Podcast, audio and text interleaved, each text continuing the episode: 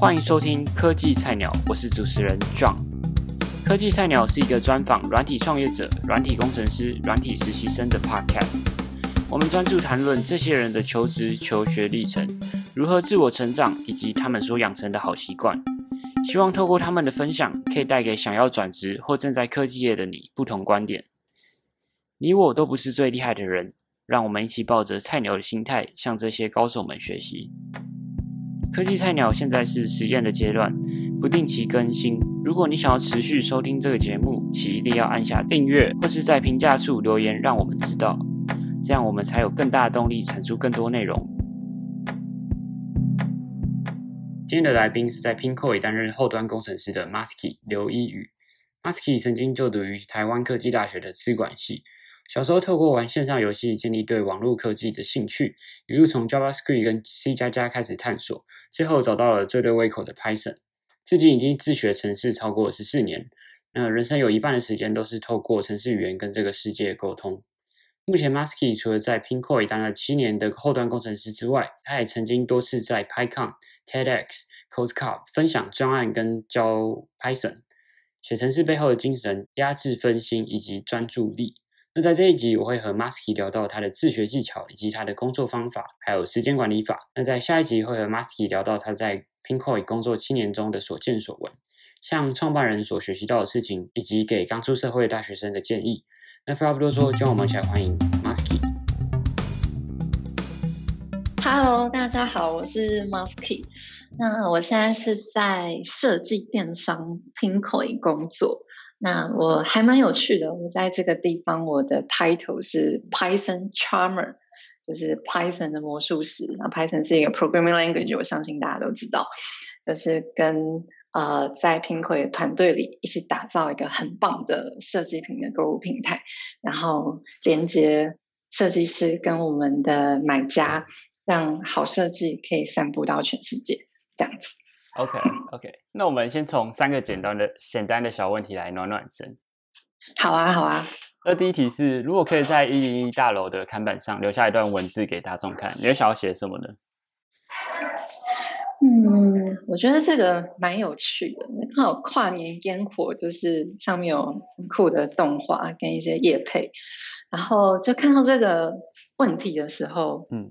我就在想，就是哎，应该要是什么样的文字给大家？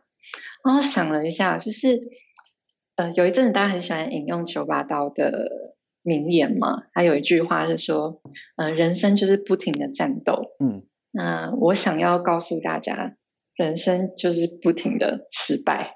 好，那为什么会特别有感？就是因为刚好十二月初的时候，就是去年十二月初的时候，就读到说。有一个我忘了是谁做的调查了，那就是说，哎，台湾的学生是全世界最害怕失败的。那比起我们的邻居新加坡、日本，比较远的邻居美国，那甚至是我们可能没有很喜欢的中国，都还要高，就是那个害怕失败指数。对，就是还蛮怎么说？呃，一方面是不意外，一方面也是震惊。呃，不意外是说，因为我也是这样子，台湾典型的台湾学生嘛。那震惊就说，嗯，没想到，嗯，竟然还是世界数一数二高，呃，第最高的。对对对，就觉得，嗯，好。对，但是对，没有错，我曾经是这样子台典型的台湾学生，但是经过了这么多演讲啊、教课啊，或者是工作上的磨练，就是真的让我意识到不害怕失败的重要性。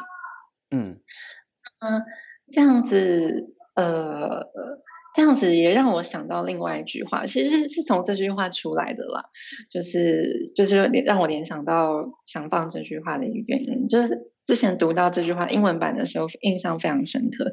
翻译成中文是这样子，就是其实大师失败过的次数，甚至是比初学者尝试过的次数还要多的。嗯，对，okay. 对，就让我想到，因为我写程式也非常非常久了，就是我还想到当年就是很小的时候，就是刚开始学程式的时候，因为要我写九九乘法表，哎，我还真的写不出来。对，那现在就是当然就是。当年自己跟现在自己是很不一样的。那我现在除了是工程师哦，甚至还会教程式。我觉得其实一个原因就是因为我没有轻易的放弃尝试。嗯，OK。哎，那你一开始刚写学写程式是国中的时候，对不对？我根据记录是国中的时候了。OK OK，不可靠。了解了解。嗯，OK，好。那在过去的五年中啊，有没有什么原则是你一直遵守着，然后现在对你还一直影响着很深远的？嗯，其实我有把我的人生指南 写成一篇 Evernote，OK，然后这人生指南的第一句话是：先使自己更好，再帮助别人变得更好。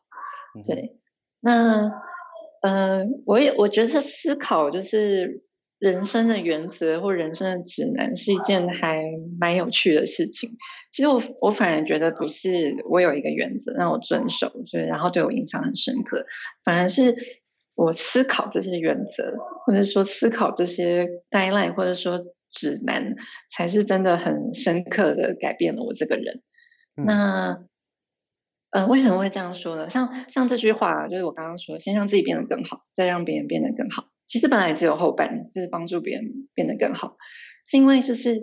嗯，因为一开始大学时期一开始教课，应该从高中就开始吧？哦，对，我从高中就开始，呃，会有一个进行一个教课的动作。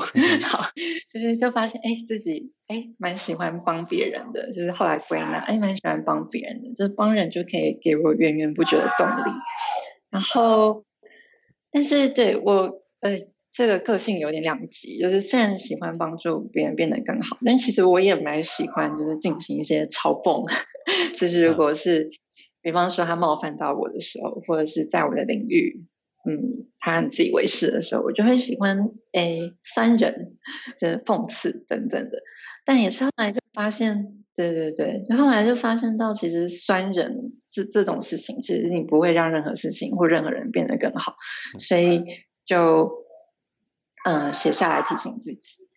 那再来，尤其是近年了，就是因为可能写 Python 写程式写很久了，就真的是一直都是维持在可能就是身边人呃不敢说顶尖了，至少是前段班。那后来接触更多更广的事情之后，比方说像是专案管理或者是资料科学，嗯、然后有时候会发现，哎。呃，当自当自己开始学了一点点，然后就以为自己很厉害的时候，就反而会适得其反。所以就因为有这些思考过程，就在加了前半，就先让自己变得更好，就是提醒自己重视自己的重要性，也要在就是正确的时机提供帮助。对，所以我觉得这个问题蛮有趣的，就是其实比起原则本身，我认为你去思考自己的原则。反而还要更重要。那我觉得，如果是问原则本身的话，我想分享的就是先让自己变得更呃，先使自己更好，再帮助别人变得更好。OK，那你嗯，那你觉得思考原则本身才是一件更重要的事情？这个想法是、啊、呃怎么产生的？你是当时候呃因为什么事情、什么背景下让你意识到这件事情的？哦，嗯，这是个好问题。呃，因为小时候就写程式嘛，你觉得，哎，我小时候有一种错误的呃观念、错误的执念嘛，就是觉得说，好，那我希望可能自己的过去跟未来是一致的。嗯，对，就是哎，我哦，因为我这边我没有准备，所以可能讲的比较乱，我就整理一下思绪。为什么会认为思考原则重要？应该说，我以前可能也会觉得做人就是要一些基本原则嘛，嗯、这好像也是传统的中华文化 给的，就是一个道德观。然后自己就是会坚持一些原则，坚持很久很久很久。但是到某个时刻，你突然发现，你遵守这个原则的时候，好像只会坏事，而不会成事。然后你就发现，哎。那难道这个原则是错的吗？那当你开始发现，我已经忘记细节了。但是当你开始发现第一个原则是错的时候，你就会发现，好像抱着原则并不是一件非常好的事情。所以我后来就领悟到说，与其就是你抱着一个死板板的原则或座右铭不放，你不如把它写下来，然后随着你的经验，随着你的认识到的人事物去调整它，然后它才能更能在就是你的人生的过程中帮助你。对，所以这是为什么我觉得其实思考原则比原则本身还要重要的一个原因。OK，好，那第三个问题是，可不可以请你跟我们分享一到两个你觉得最值得关注的媒体资源，或是媒或是部落格？好啊。我这个人就是特别反骨，其 实在这种问题，你可能会期待一些很正常的答案。不，我就是要给一些奇怪的答案。OK，好，那我第一个想推荐大家看的是《科学人》。嗯，哎，《科学人》可能大家如果是台湾高中长大的，可能学校会订，可能听过这个东西。嗯嗯。那为什么会想推荐这个？是因为其实这个世界真的很大，那每个人的视野真的很小。那这是没有办法避免的现实。那同时，大家身处在科技业嘛，应该不用我说，科技业就是非常令人焦虑的一个行业。呃，推陈出新的新技术，那可以拖不可以拖的实现，很恐怖。哈，对。那如果你的视野中只有这些的时候，真的难免会过度焦虑。所以才想推荐《科学人》，因为觉得它是一个很棒的科普杂志，就是可以帮你秒拉高视野，就是。帮助你，就是哎，你不要先，你不要只看眼前的事情，看看这个世界，就是其实世界上还有非常多很令人兴奋的科技的进展。那有时候我蛮喜欢读科学的一个原因，也是你常常会看到别的领域的一些突破。哎，哦，这个思路说不定其实在你的工作上也是有所启发，但不是说完全搬过来了，但是就是会有一种啊，就是呃。焕然一新的感觉，真的是 蛮喜欢读科学的。我有时候会当，我也蛮喜欢读小说的啦。但是小说跟科学人比起来，我觉得科学人又更务实一点，就可以帮助你有一种就是.呃清新的感觉。嗯，对。那科学人你是订阅他的纸本杂志吗？还是你是看他的网站？哦，我家有订纸本，OK，但是我最近觉得比较少回家，所以我有在考虑应该来订个电子本。嗯，OK，了解。那，哎，我我推荐两个，另外一个我觉得是觉得更有用的是《哈佛商业评论》。那这个东西有中文版，那我现在有订它的数位版，也非常推荐大家可以订阅。嗯我觉得是这样子，就是工程师很常，就是有那种孤狼型的性格。那真的孤狼有其极限。那我们说世界上最伟大的公司，比方说 Google、Facebook，他们都不是一个人。都需要靠团队合作。嗯。那刚好就是台湾人的成长的过程中，其实还蛮欠缺这种沟通协作的技能。那哈佛商业评论，我觉得他无论是虽然他写比较多，感觉是给所谓的管理阶层看的，但是他也蛮多就是自我成长或者是沟通写作方面的文章。而且我觉得最特别的是，就是。大家可能现在很常看 Facebook 嘛，我觉得那文章就是很多很水，很水，就是可能他写一个东西也没有什么事实，然后行文也没什么逻辑，就很水。但是哈佛商业评论每一篇都超级扎实的，我每一篇都可能需要我看过一次的话，可能需要花一两个小时消化，我觉得很棒，就是我都会把它存起来，然后就是。有需要的时候，周末就是读一篇的，我就觉得超级过瘾。对，然后这个东西又刚好可以补足，就是大家的专业技能，就是那些书不用我推荐。那但是我觉得大家缺的可能是沟通写作，只要多懂一点，就能多让你的专业能力有所加成。所以第二个我想推荐的是《哈佛商业评论》。好，那我们现在就正式进入主内容。嗯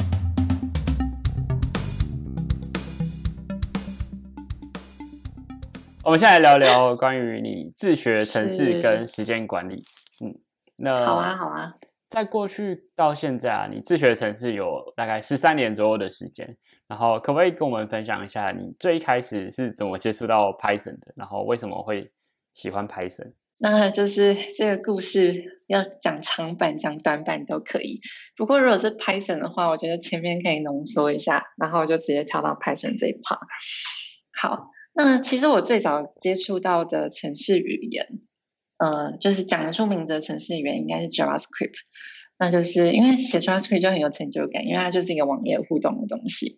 对，然后后来就是因为写 JavaScript 嘛，那难免就是网页，网网页就是，哎，那我因为写网页的话，就是你一个人看，哎，那我要怎么给别人看？那就是要架伺服器。嗯，要架伺服器，就可能就是你就得要学 Linux，这是一个很有趣的路。就是本来是网页，那网页要给别人看，所以要弄一个网站。那做网站就是要架伺服器，那架伺服器就是首选就是 Linux 嘛，不管从十几年前到现在都是 Linux。那因为 JavaScript 很明显是一个 script language，我就觉得这种语言很棒。就哎，那同时间有学了一些就是比较呃 low level 一点的语言，比方说 C 或 C 加加，你就觉得还是这种 script language 就是可以做出很快做出一些好玩的东西，比较有趣。所以他既然学 Linux，就也想学一个 script language。然后那时候就是看 Wikipedia，那时候就有 Wikipedia，Wikipedia 真的超久了。好，就是对，对，有时候会哦，那时候就有 Wikipedia 没有错。我那时候就是看中文版的 Wikipedia，感谢那个作者。好，真 的真的，因为真的社群很多前辈，包含 Wikipedia 的前辈。好，就是那时候就是挑了几个 popular 的 script language，那时候 Python、都比、Pro 还算是呃并驾齐驱。就是是同等级的 script language，然后就 Python 的介绍，Ruby 的介绍，Pro 的介绍看，那时候还蛮有，还印象还蛮深刻的啦。就是像是 Pro，它会特别强调它是一个呃比较接近，比较强调像是人类语言，就像是自然语言的一个程式语言，就是你可以用很多样的方式来完成一件事情。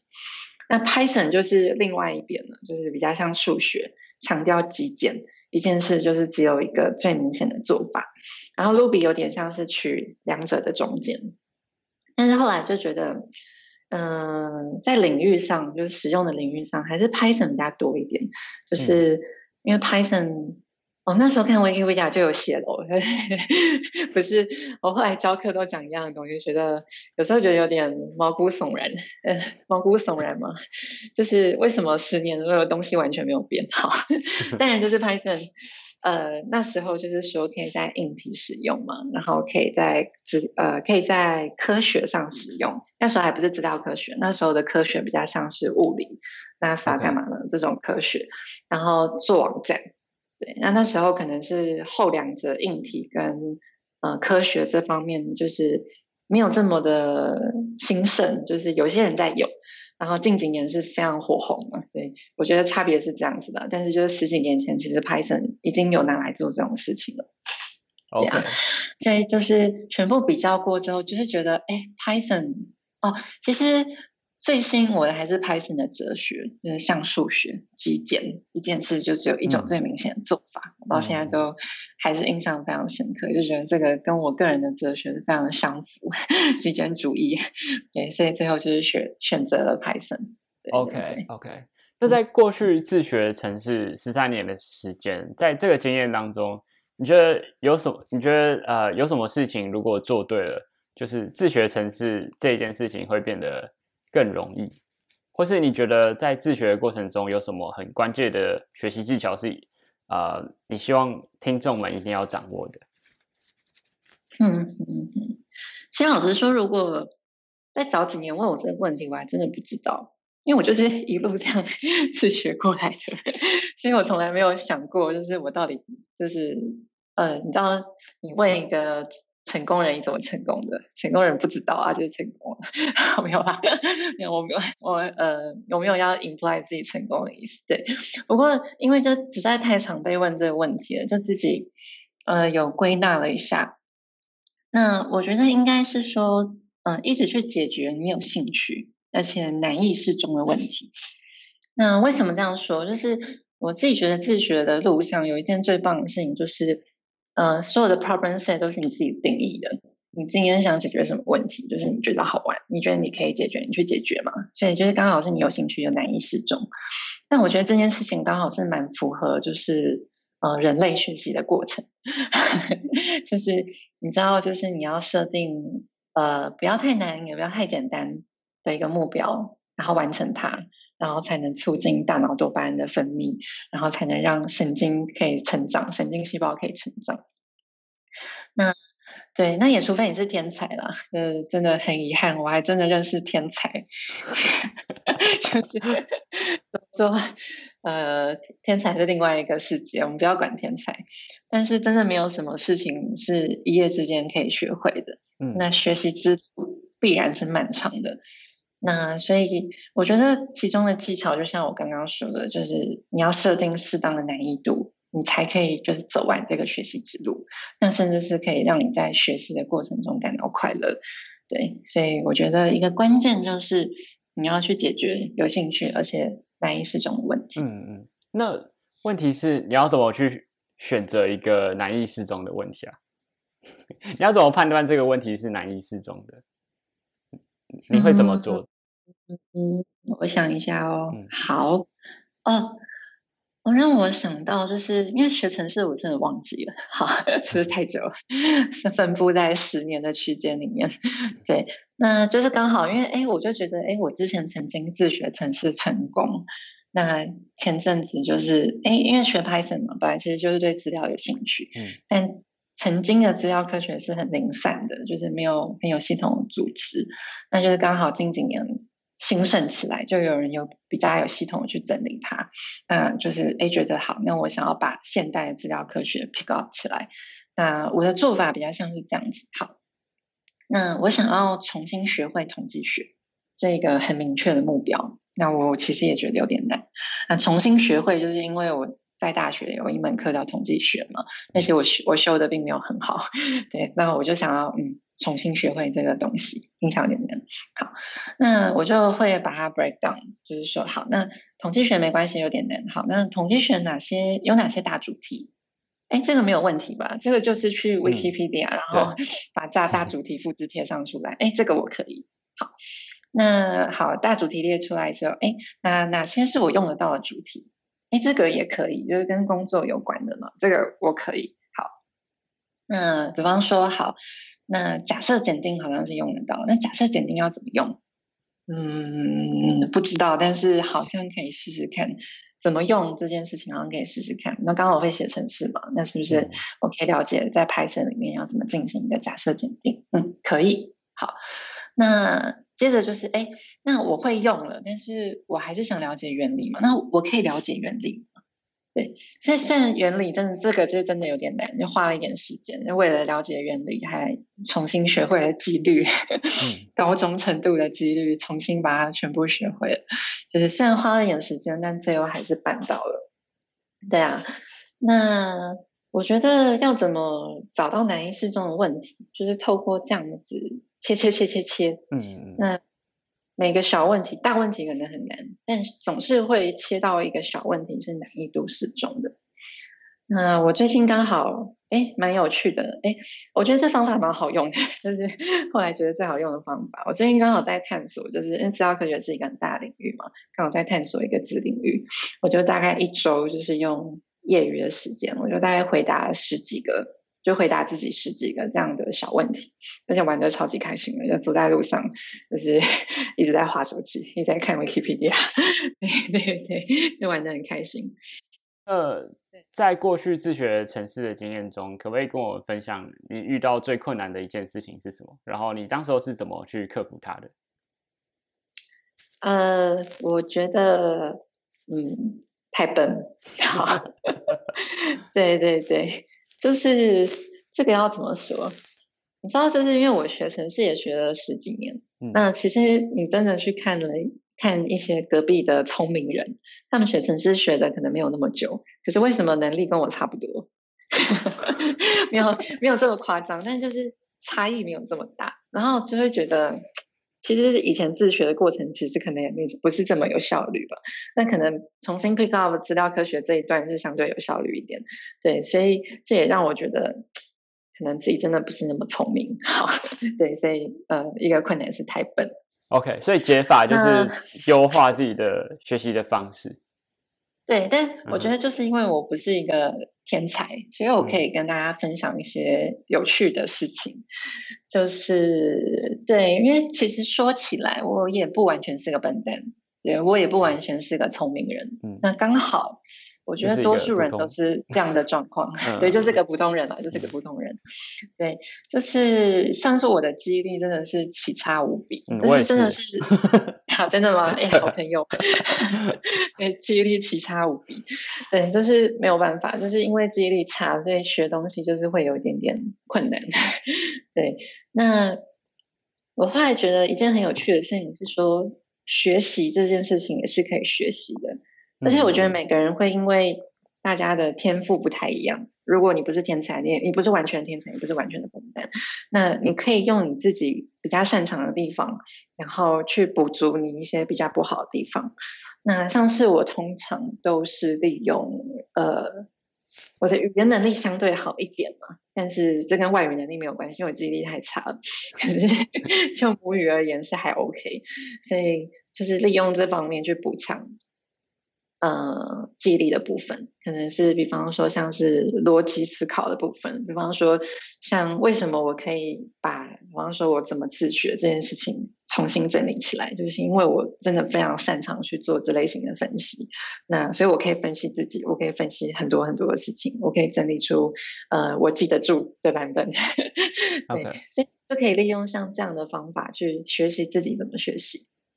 OK，那是因为记忆力差啦，就想要还是看能不能弥补记忆力差的这个缺陷，所以我自己就有去研究了一下各种就是记忆的 pebble。好，那其实说起来记忆也不难，你就看很多文章，然后你就会发现他们通常就会呃是有几个重复出现的部分。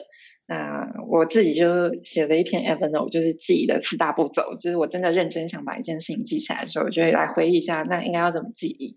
那也可以跟大家分享一下。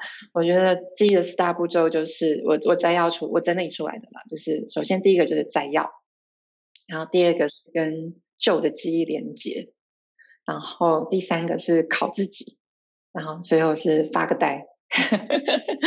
跟旧记忆连接，你是怎么做的？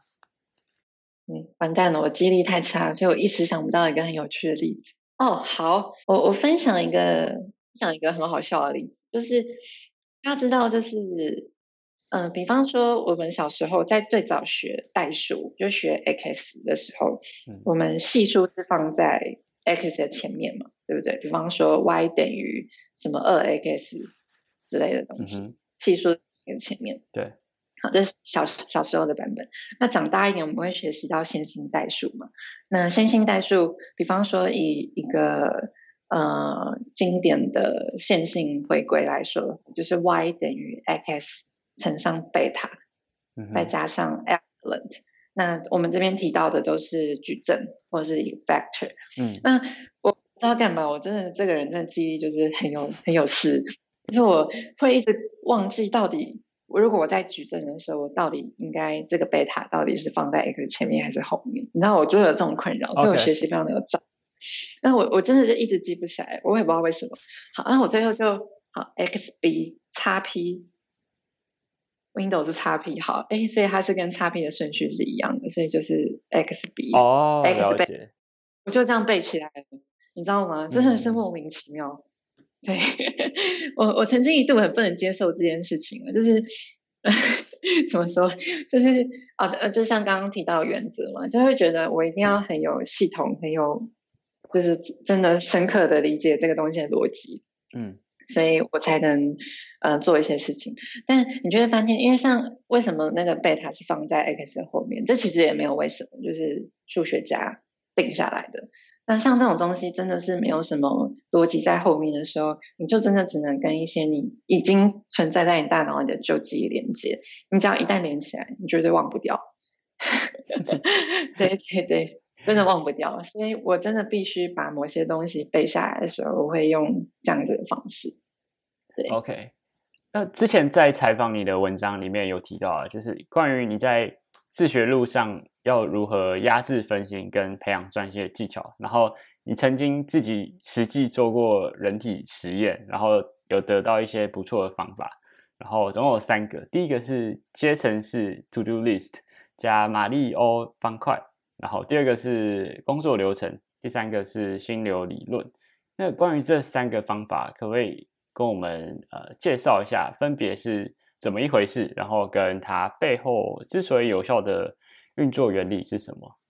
我我稍微拆开来回答一下好了，因为我的呃我自己的啦，时间管理的方法其实跟心有理论其实是比较分开的，所以我把呃时间管理跟心流理论分开来回答。好。那在时间管理的部分是，比方说像是在工作的时候，我就有一份 working checklist，那就是从每天例行的事情开始，然后每天上班就是 go go go go go，对，那呃就从上班就是从上面开始 go go 到下面，呃有分公司跟个人的啦，那比方说像是。其实我很讨厌回邀约，不好意思，但是我真的觉得很烦。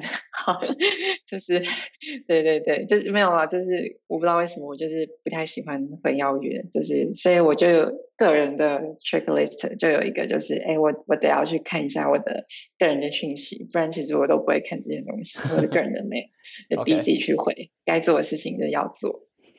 好，对。之类的，那现在公司跟个人就都有一个。那有公司跟个人的例行事项，那还有一个比较有趣的是，例行事项处理完之后，我有一个 item 是 work from Asana。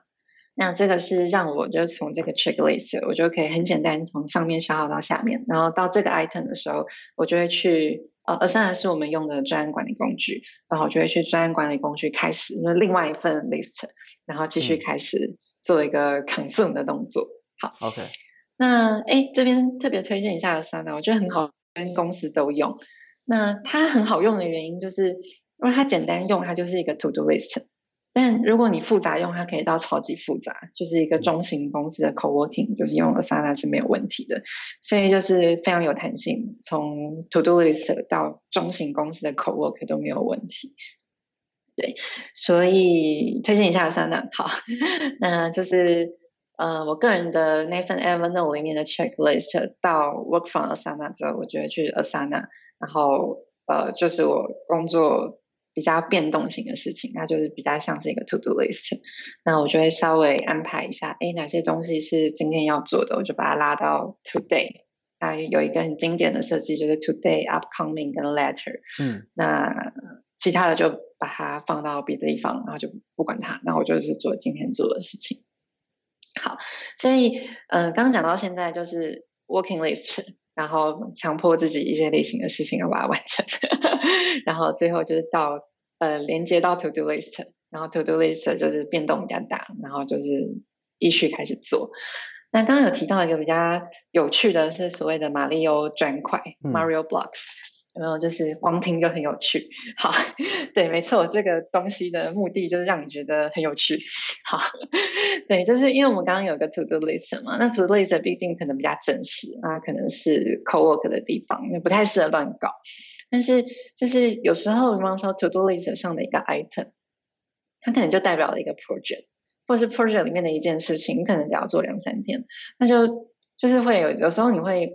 没有动力，就是我不太想做这件事情。对，那我会用 Mar 再再用 Mario Blocks，就是再把这个 item 在我自己个人的 Evernote，再把它拆成很多很多很多的 checkbox，就是在 Evernote 里面，就是把 checkbox 拉好拉满。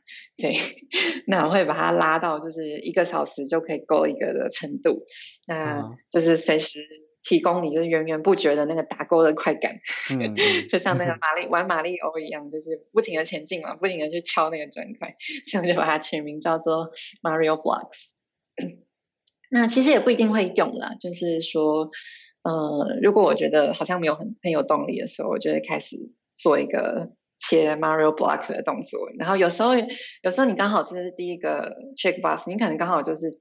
进到 flow 了，那你也不要不需要去勾其他的 checkbox，只是没有动力的时候，你就再多新增一点 checkbox 给自己勾，对，就是这样子的概念。嗯，对哦，像我刚刚提到的就是什么统计学的那个什么 breakdown，其实也是用 Mario Block 的形态，就是你反正就切到一个适中的程度。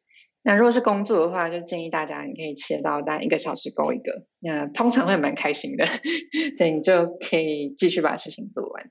OK，那你那你在工作上就是每一个小时建立一个 To Do List 这个行为，你大概是呃已经做了多久了？做了多久？那是好问题，我不知道查不查得到。哦，这个人喜欢做笔记，所以有时候 我会查得到一些东西。呃，我我看一下，它的原型。好，我那时候还不叫做 Mario Block，它的原型可能是二零一七年开始发展。OK OK。一七年发展，嗯，然后后来就是各种改版。然后我最后发现，就是它需要一个有趣的名字，然后 需要一个就是比较随性的概念，不能是太严谨的概念，所以最后把它变成这样子。嗯、那真的比较成型，就是有这个 Mario Block 的概念，可能是在一八年的年中的时候，就突然就是再重新整理一下自己怎么做事情.然后然后把又把它写下来这样子。对，好。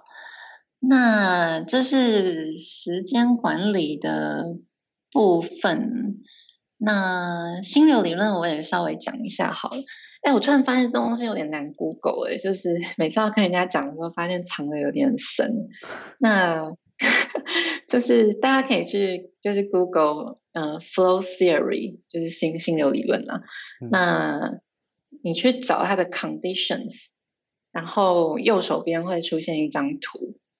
那我现在就编 Google，所以就是，所以有一个的动作。好，那我觉得这件事情很有趣，就是大家都会说，哎，大家呃，flow 这个名词，就是在可能科技圈里面还蛮流行、蛮 popular 的。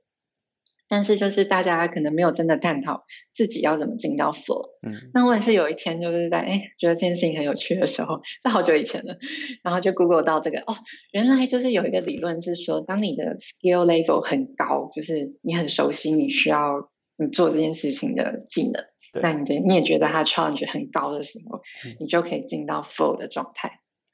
哦，我就哦原来是这样子啊，好，那我就试试看，嗯，就是呃，比方说一件事情。那我觉得好无聊，哦就是不就是就是下个 SQL 吗之类的事情，就觉得很无聊，不太想做。就 skill level 非常的高，但是 challenge level 非常的低。嗯，那这个在那张图上面，它就会告诉你是一个漠不关心的状态。那这时候，哎，只要调高 challenge level，你就可以进到 flow。那我要怎么调高 challenge level？好，那这种类型的 test，我可不可以三十秒把它做完？可以，好，对，那这时候就是考验手速的时刻了，就是你要怎么很迅速的把那行 SQL 正确无误的打出来，然后没有任何错的把它下进呃 database 里面，就是会变得非常有趣。Okay. 然后我就发现这个这件事情非常非常的好玩，就是任何不管是多无聊的事情，你就是可以透过增加 challenge，你就可以进到 flow。OK，那反过来说，反过来说也是，就是如果这件事情如果它呃，对你来说很有挑战，但你的 skill level 不够高，那你就是把 skill level 补上啊，是不是？对，然后你就会进到 flow 了。对，我就觉得，哎，很好用，什么人这么好操控？对对对，所以所以这个是觉得很好用的地方，就是因为有时候分心的原因就是 challenge 不够，或者是 skill 不够，那你就可以利用这样的方式去了解你自己，然后把事情把它。变成就是 fit 你的程度，对对对，对啊，所以就是我觉得问题是阶层式的 to do list 嘛。那我后来稍微整理了一下，我现在不叫阶层式 to do list 了，就是 working 的 checklist，然后 to do list Mario Block，这是一系列的方法。那心流理论只是单纯我觉得它很好用，所以在那一次的访谈有特别讲。对，那这个问题大概就是这样子。如果你想要了解 Masky 在 Pinkoi 工作七年中的所见所闻，像创办人所学习到的事情，以及他会给刚出社会的大学生什么样的建议的话，欢迎你继续收听下集。